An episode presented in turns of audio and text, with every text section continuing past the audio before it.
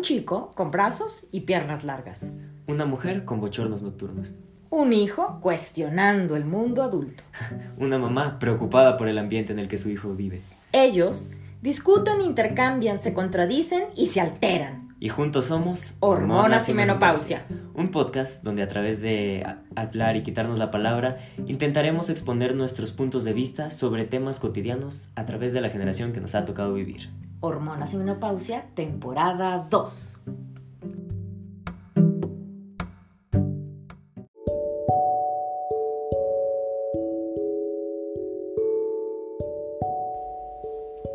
Tus hijos no son tus hijos. Son hijos e hijas de la vida, deseosas de sí misma. No, vi- no vienen de ti sino a través de ti. Y aunque estén contigo, no te pertenecen. Puedes darles tu amor, pero no tus pensamientos, pues ellos tienen sus propios pensamientos. Puedes abrigar sus cuerpos, pero no sus almas, porque ellas viven en la casa del mañana, que no puedes visitar ni en sueños. Puedes esforzarte en ser como ellos, pero no procures hacerlos semejantes a ti, porque la vida no retrocede ni se detiene en el ayer. Tú eres el arco el cual tus hijos, como flechas vivas, son lanzados. Deja que la inclinación de tu mano de arquero sea para la felicidad. Gibran Jalil Gibran.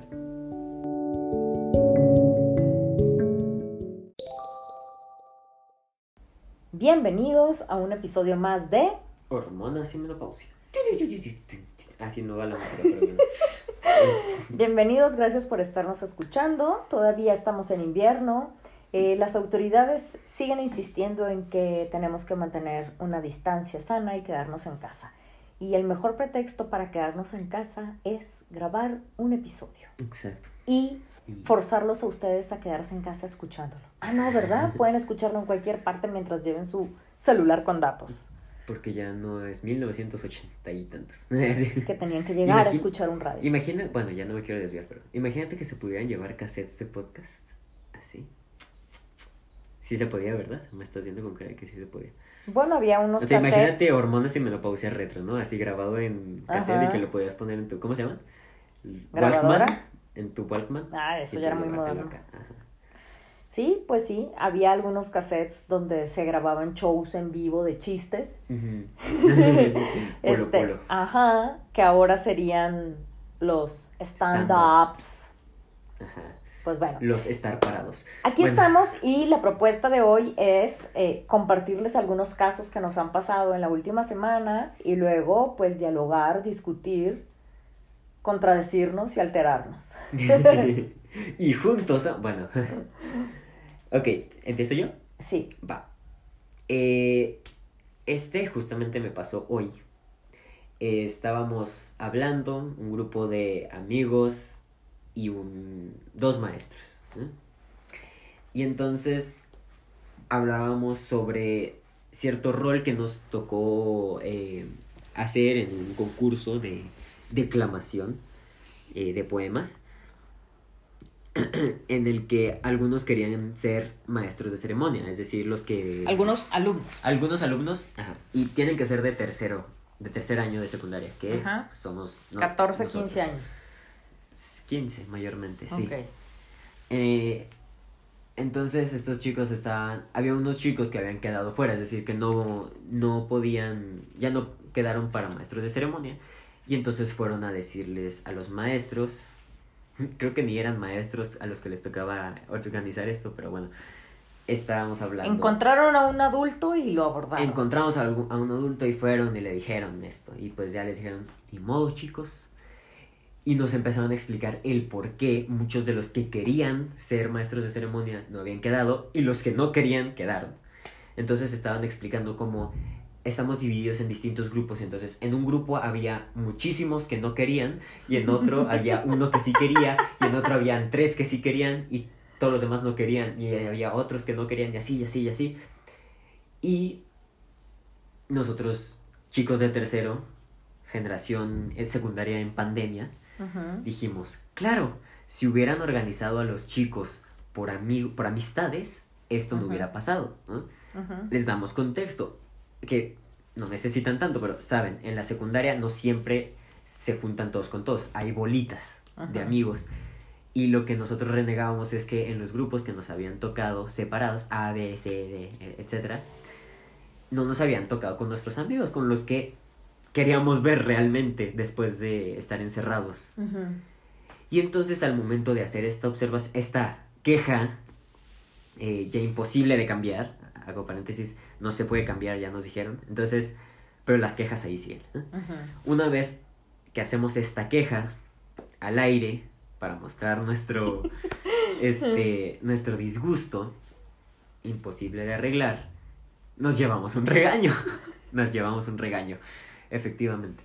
Em, uno de los maestros que está ahí nos empieza a regañar, nos empieza a decir que por qué no somos agradecidos con que sí estamos pudiendo ir a la escuela presencial y nosotros esforzándonos porque ustedes puedan venir y ustedes que no contribuyen. Y se, se empezó a soltar sobre cómo nosotros no queríamos contribuir para ir a la escuela en presencial. Y aquí no me quiero desviar, pero quiero hacer paréntesis porque sigo muy enojado. Ok. sigo con ganas de llegar y así. eh, Ahorita vas a dar caratazos, Así. no te preocupes. Entonces, número uno, claro, nosotros los que queremos ir en presencial, queremos ir por la convivencia, porque extrañamos a nuestros amigos físicos palpables ahí de carne y hueso. Si queremos, si quisiéramos seguir estudiando y fuéramos acá académicos, nos quedaríamos acá. Ujú. Eh, y entonces, pues claro, ya nos dijeron, no los podemos cambiar, entiendan que por eh, leyes de salud eh, no, los, no los podemos mezclar así, entonces ni modo. O sea, mezclar así Mezclar significa así que en- dividieron en estos cuatro grupos por cupo. Por cupo, ajá, no se fijaron mucho en las ¿Quiénes eran? Ajá. ¿no? Nada más fue, a ver, este bonchecito aquí, este bonchecito acá, y cada quien para la escuela. En su salón, distinto. Entonces, pues todavía que nosotros tenemos que aceptar que no hay cambios, pues mínimo, lo único que nos queda pues es quejarnos, ¿no? Seguimos inconformes, aunque ya no podamos hacer nada legal, ¿no? Más que encontrarnos en el pasillo. ¿no? y todavía cuando nos quejamos, los maestros no tuvieron la suficiente tolerancia para escuchar nuestra queja y pues ahora sí ignorarla, ¿no? ya, ya que no se puede hacer nada, ignorarla. No, nos regañaron porque, mm, porque estábamos quejándonos de algo que pues aunque nos quejemos no va a cambiar. Ok, No, no nos comprendían, ok. nos estaban pidiendo comprensión. Muy bien. Caso número dos. Ajá. Dícese de una mamá que andaba por ahí y que debido a sus labores, pues es ama de casa, también trabaja, uh, como maestra, Oh, no. y atiende a su consulta. Así que, llegado el fin de semana, la maternidad se le relaja y busca tener las menos actividades domésticas posible. Ante eso, llegan y le piden permiso para tener un invitado a comer. Y la mamá dice, no, no quiero tener la responsabilidad de hacer una comida en sábado porque me quiero tomar la mañana para estar con mis amigas. Y entonces la persona que había pedido el permiso se va y consigue el permiso con el otro progenitor. Que según esto también tiene autoridad, dicen. Ajá. Dicen por ahí, escuché en Wikipedia. Y entonces, cuando la mamá regresa de su evento social, no fue obedecida su instrucción y tampoco fue... eh, tampoco sucedió en la casa lo que la mamá había dejado de instrucción que Instrucción, sucediera. Ajá. Eh, los dos casos tienen puntos en común. ¿no? Ajá. Eh, porque habla de una persona pidiéndole a otra, compréndeme, ponte en mi lugar, razona como yo. ¿no? Entiende mis razones. Y la otra persona también tiene sus necesidades, o sea, independientemente de las edades, los sexos y las jerarquías opuestos en la constelación familiar o escolar, eh, la otra persona está solicitando lo mismo. Por favor, compréndeme, atiende mis razones y ayúdame a cubrir mis necesidades. Creo que eso es algo que también, abro es como para incluir a nuestros escuchas rápidamente. Eh, ni tú ni yo sabemos qué es tener hermanos, ¿no? Porque hashtag hijos únicos. Pero creo que es algo que pasa mucho también con los hermanos, ¿no? O sea, un hermano quiere una cosa y el otro no, y entonces la mamá tiene que decidir y es, te pido por favor que te pongas en mis zapatos y entiendas que tu hermano necesita esto. O que te pongas en los zapatos del hermano. O ponte en los zapatos yo, del hermano. Yo creo que eso pasa siempre. O sea, independientemente de si, digo, tienen más oportunidades de practicar los que tienen hermanos, ¿no? O sea, practicar desde chicos. Pero si fuera la respuesta, entonces seríamos muy pocos los que siendo hijos únicos no sabríamos comprender. Porque en México, hasta la década de los 80, 90, todavía eran muy pocos comunes los hijos únicos. O sea, que había muchas familias con hijos y entonces, si ese fuera el ejercicio prioritario, pues entonces el mundo estuviera lleno de comprensivos. entonces aquí hay algo muy interesante. Estamos pidiendo comprensión del otro y a veces por solicitar la comprensión del otro se nos olvida comprender nosotros al otro. Al otro e incluso comprendernos a nosotros mismos. Es una paradoja tipo Inception. Elabora. Necesito que me comprendas, pero yo no te estoy comprendiendo. Y viceversa. Y al mismo tiempo ¿no? me comprendo a mí. Porque aquí, aquí voy eh, con estos dos ejemplos. En los dos ejemplos, pareciera ser que los adultos no logramos explicar por qué estamos pidiendo comprensión para nosotros. Y entonces cuando se da el conflicto, entonces sí sacamos la situación de lo cansada que estoy o lo complicado que ha sido organizar grupos en medio de este desorden de si van a clases, no van a clases, ¿no? Pero entonces la petición de comprensión se torna ya desde una exigencia tipo chantaje. Y eso se vuelve una agresión pasiva, pero, finalmente agresión, ¿no? Y desde el otro extremo, el adolescente parece siempre querer jalar agua para su molino, ¿no? O sea, es, sí entiéndeme, y también pareciera que no logran completamente explicarse, sobre todo cuando el adolescente no se anticipa y pide las cosas ya que está al filito del límite del recurso llamado tiempo, ¿no? O sea, es un día antes del evento es cuando se me ocurre ir y pedir que yo también participe en él, ¿no? O sea, no lo pudieron hacer en cuanto liberaron la situación de estas son las fechas para convivir y entonces haber planificado, previsto, anticipado y decir, maestra, aquí está nuestra propuesta de organización, ya se la hicimos. ¿Se puede o no se puede? Y a lo mejor con ese trabajo previo sí, pero pero hasta que... 24 horas antes hasta que, vimos las boletas donde estaba cada uno, dijimos, ay, no, esto es una injusticia. Que sí es una injusticia, pero... pero nos confiamos demasiado en que conocían nuestros grupitos de amigos mínimo. Claro, o sea, ¿cómo no me ves, no? Que, que eso es otro, eh, o sea, es lo mismo, como tú dices, es una paradoja. No me comprendes, mamá. claro. es una es un estilo de vida, no es una etapa. Este, en esta situación de no ver al otro, ¿no? O sea, pido que me comprendas, pero no te estoy viendo.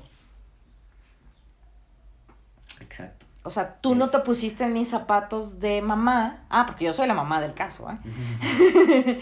la maestra no se puso en los zapatos del adolescente que se la ha pasado año y medio sin ver a sus amigos y que además está ante su último concurso de declamación juntos. Ajá. ¿No?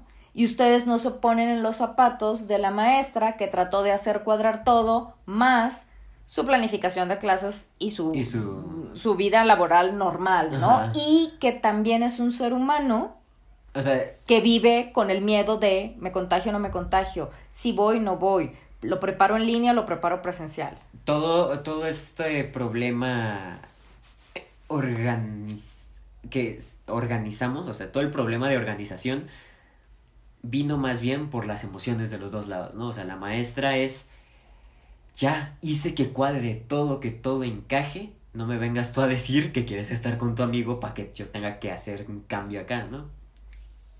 Y el otro lado es, por, por yo querer ver a mis amigos, estoy pidiéndote a ti que cambies todo. ¿no?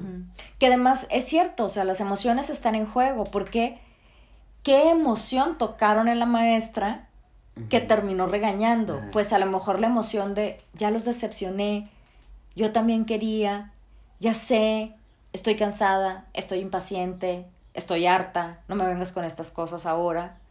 O sea, ¿no? ¿Qué emoción se tocó en ustedes? ¿Y qué emoción se tocó en los meses? ¿Qué emoción se tocó en ti que dices, cuando están las visitas siento que yo las tengo que atender?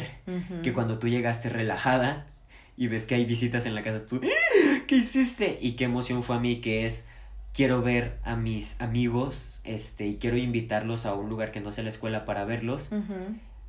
Y pasarme un tiempo un que no sea de tareas y de preguntas y demás. Entonces estoy dispuesto a conseguir otro tipo. Mira, qué- mira qué curioso, ahí sí busqué cosas con anticipación. Claro. Entonces, quiere decir que aquí algo que nos está fallando cuando solicitamos la comprensión, o sea, la comprensión pareciera ser la punta del iceberg, del iceberg. ¿no? O sea, cuando estamos solicitando, en realidad es estoy tratando de manifestar algo que deseo afectivamente. Así es. ¿Cómo podemos hacerle? ¿Cómo le harías si regresaras el tiempo para poder tener lo que quieres y que ahorita te sientes tan incómodo porque no lo tienes? Bueno, creo que ahorita que tú hiciste lo del hubieran llevado las propuestas de cómo quieren que lleguen los grupos, creo que eso es algo ya de tú fuiste a la universidad y Y aún así falla en el trabajo. A ¿eh? veces falla, no, no, no. Pero tenías tú un esquema, la verdad, a mí nada más se me hubiera ocurrido es una injusticia, nos vamos a quejar. ¿eh? Tú ya traías acá todo un plan más místico, poderoso, este, organizado. Pero sí, creo que em, Se le fue la idea al idea. muchacho. creo que am, apegarse a las reglas básicas es algo muy sencillo de hacer, pero que soluciona estos problemas. O sea, para mí era, ah, me voy a quejar porque no quedó bien, revolución, ah, ah, ah. Lo que hubiera pasado con pedir permiso. Por favor, gracias. Lo mismo creo que puede pasar en la casa. ¿no? Entiéndeme que yo llego tarde de, tra- de trabajar, tú haz los deberes de la casa, ¿no? Vamos a hacer una regla. Claro. ¿Eh? O sea, de, sí, apegarte a un marco, mm, no quiero sonar académica, pues teórico, contextual, legal, normativo, este, puede ayudar, ¿no? O sea, no es mi emoción ni la tuya la que entra en juego, ni es un ganar si yo pierdo, sino es voy al marco, al reglamento que ya está y de ahí pueden desprenderse también, soluciones. ajá, claro. Sí, así, así de simple es. Lo que pasa porque a veces nos despegamos un poco de las reglas porque ni siquiera son reglas, serían cosas cotidianas, ¿no? O sea, yo sé que me tengo que levantar en la mañana para hacer... Me tengo que levantar de la cama. Eso es un hecho. pero sé que me tengo que levantar en la mañana para ir a la escuela, por ejemplo. Sé que me tengo, en los fines de semana, sé que me puedo levantar un poco más tarde. Sé que los días especiales me tengo que levantar más temprano. O así. Esas ya son cosas que se van dialogando y se pueden ir cambiando. Pero lo importante es que son reglas, son marcas en el tiempo, en las acciones, que nos pueden llegar a dar un mejor entendimiento de cómo funciona un mecanismo en el que giramos tú y yo y papá. Entonces, por ejemplo, en tu caso... O yo y mis amigos y la, las maestras. La regla es, pues hay, hay cosas que se tienen que organizar con tiempo, ¿no? Entonces de ahí no es que yo haya ido a la escuela, es que la experiencia ya me ha permitido saber de el proceso de negociación involucra que tú tengas y cubras tu necesidad, yo tenga y cubra mi necesidad. Y debe haber un puntito en común entre esas dos necesidades. Y que cuando nos aferramos a los quieros, perdemos, porque estamos como jalando la soga para nuestro lado. Muy bien. Bueno, espero que por lo menos el sacar vapor te haya servido para relajarte, aunque, aunque pues en su momento pues claro, estabas enojado por no obtener lo que querías. Me voy a ir a disculpar con la almohada que golpeé. Muy bien. Pues muchas gracias por habernos escuchado hasta aquí. El poema que Pablo dijo al principio, él ya lo comentó, que es de Gibran Jalil Gibran. Y viene en un libro que se llama Descubrí, Descubriendo a Matías. Y la autora es se llama Claudia Bruna. Muy bien. Bruna. El libro trata de eh, una serie de puntos que los papás pueden trabajar para mejorar la relación con sus hijos. Muchas gracias. Nos veremos la próxima semana. Bye.